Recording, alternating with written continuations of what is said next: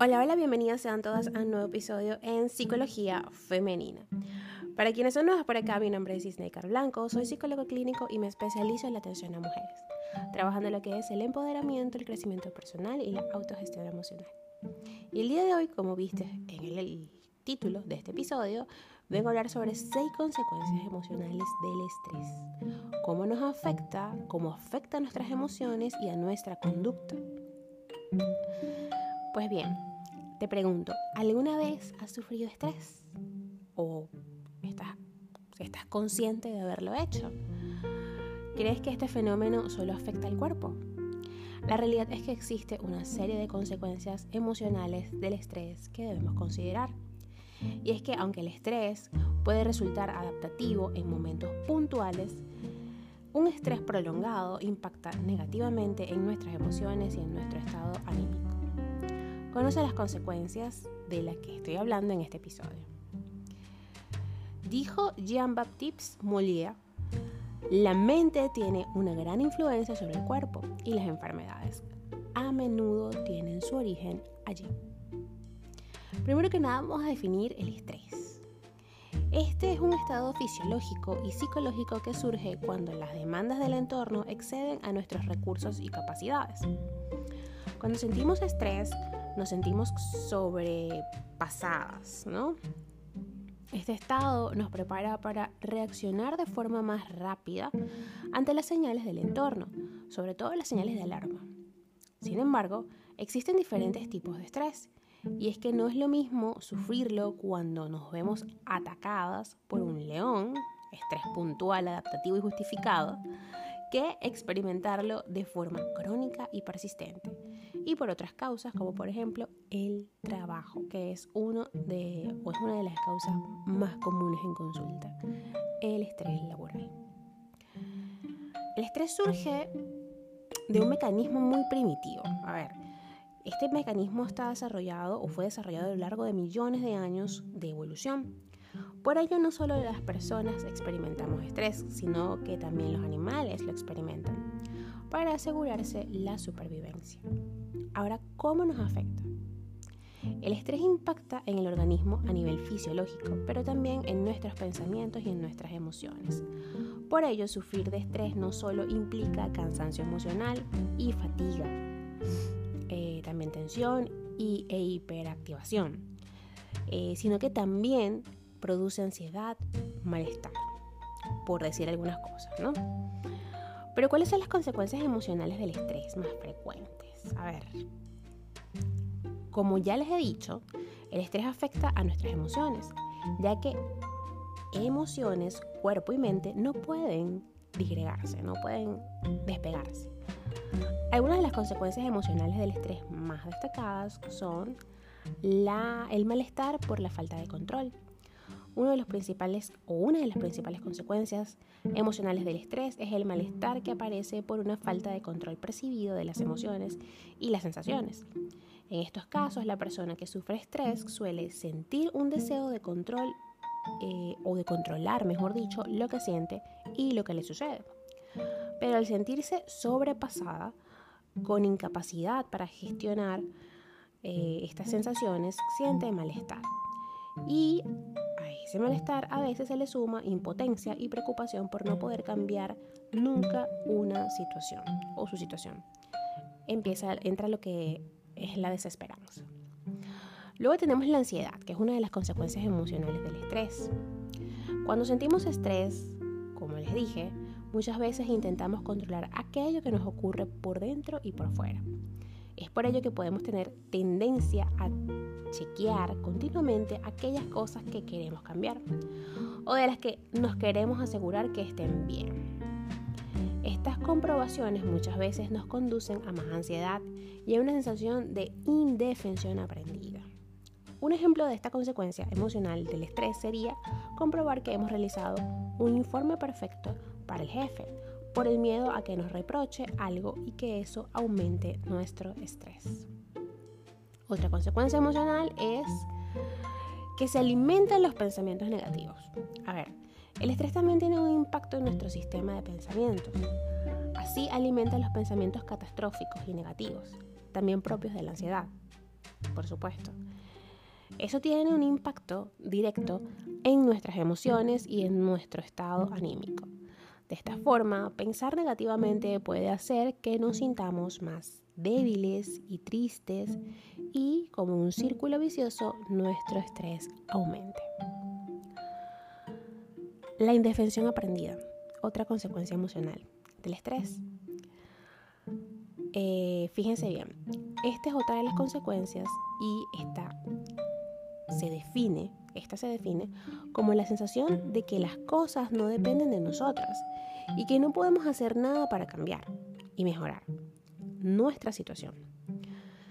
Cuando sufrimos estrés, y sobre todo estrés prolongado o crónico, podemos acabar desarrollando esta percepción que nos genera más incertidumbre, malestar y angustia. También se presenta el aumento de la irritabilidad. Esta es otra consecuencia y implica, o e implica, mejor dicho, que nuestro umbral a la hora de reaccionar ante los eventos del entorno disminuye. Esto quiere decir que nos mostramos susceptibles y que las cosas nos molestan con mayor facilidad. ¿Qué ocurre con el estrés? A ver, cuando llevamos tiempo sintiendo estrés, nuestra irritabilidad aumenta por varias razones. Estamos física y emocionalmente agotadas. Y además, el hecho de estar desbordadas hace que no tengamos tanta paciencia para reaccionar con serenidad y calma ante las situaciones. Tenemos el burnout, imagínense. Aquí hay que detenernos bien y hacer un análisis bien, bien concienzudo porque el burnout, que es una entidad patológica, que sí está contemplada en, en el manual de, desórdenes, que siempre le hablo el, de, el DCM5, eh, es una consecuencia emocional definitivamente del estrés prolongado crónico. Fíjense bien, eh, según Healy Monte, el burnout es una respuesta al estrés laboral crónico. Aunque el síndrome de burnout o síndrome de estar quemado engloba también sintomatología física más allá de lo emocional, se considera de igual forma una de las consecuencias emocionales del estrés según el estudio de Zavala. Algunos de los síntomas del burnout son la falta de energía, la sensación de sobrecarga, la irritabilidad, la incapacidad para concentrarse, sensación de desbordamiento, entre otras. Es un síndrome que surge en el ámbito laboral, pero que afecta a nuestra vida personal y emocional. Para ya culminar con este episodio, eh, les comento que el estrés, sobre todo el estrés crónico o prolongado, puede hacer que sintamos un gran malestar emocional, que nos sintamos abrumadas, saturadas e incluso más tristes. Son algunas de las consecuencias emocionales del estrés que pueden prevenirse tratando el problema de base. La terapia psicológica resulta beneficiosa en estos casos, así que comenzar a poner en práctica hábitos de vida saludables dieta equilibrada, respetar las horas de sueño, tener unos horarios y una rutina, practicar ejercicio, eliminar las fuentes de estrés innecesarias, entre otras, sería una manera de abordar esta problemática. Sin embargo, recuerden que eh, en la mayoría de los casos todos estos hábitos los empezamos a establecer cuando tenemos una rutina terapéutica, que es importante en este caso porque no es algo que se pueda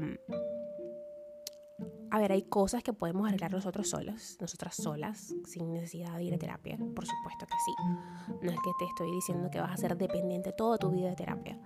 De hecho, la idea de asistir a terapia y el fin último de cada terapeuta es que el paciente se vaya. Se vaya con las herramientas, se vaya sano a su casa a afrontar la vida con estas nuevas herramientas que adquirió en terapia. Pero, ciertamente, como les digo, o sea, no hay cosas, mejor dicho, hay cosas que podemos manejar solas y hay otras cosas que no, que necesitamos ayuda para darnos cuenta de en qué, en qué lugar estamos emocionalmente y el lugar al cual queremos dirigirnos en este ámbito. Pues bien, hasta acá el episodio de hoy, espero que lo hayan disfrutado. Eh, si te identificas con el tema, por favor, hago un llamado a la reflexión y eh, se los digo de primera mano porque saben, siempre les digo en mis redes sociales que sufro o sufrí de estrés laboral durante dos años, eso es demasiado. Ya después de seis meses estando bajo estrés, mm, ya se diagnostica como algo crónico, ¿ok? Y esto a la larga te trae otras consecuencias a nivel físico y emocional, por supuesto. En mi caso, pues, como ya les he comentado, la fibromialgia, que aunque no es una entidad como tal y no se, no se reconoce como una patología, sino que es un nombre que se le da a un conjunto de, de síntomas, de signos y síntomas que se pueden evidenciar en un paciente. Y entre ellos, pues las causas pueden ser la depresión, la ansiedad y el estrés. Y estas tres eh, patologías tienen o guardan una comorbilidad. comorbilidad. Eh, ¿Qué quiere decir esto? Que la una lleva a la otra. ¿Ok? Fíjense que les acabo de decir, el estrés te produce ansiedad y esta ansiedad, eh, por supuesto, en el tiempo sostenido te puede llevar a una depresión fácilmente y sin darnos cuenta. Esto pasa sin darnos cuenta, ¿ok? Entonces, el llamado o llamado a la reflexión que les iba a hacer es que recuerden que siempre tienen a alguien que los acompañe en este proceso. Y en este caso estoy yo, si me estás escuchando, por favor recuerda que puedes comunicarte conmigo a través de mis redes sociales en Instagram, Twitter y Clubhouse como Psiqueplenitud 11, en Facebook y en TikTok como Psicóloga Sneaker Blanco. Allí puedes dejarme un mensaje directo, puedes escribirme, incluso hay link en todas mis redes sociales, hay link que te llevan directo a mi WhatsApp y puedes agendar tu primera consulta online. Que tengan todos un feliz día y hasta un próximo episodio.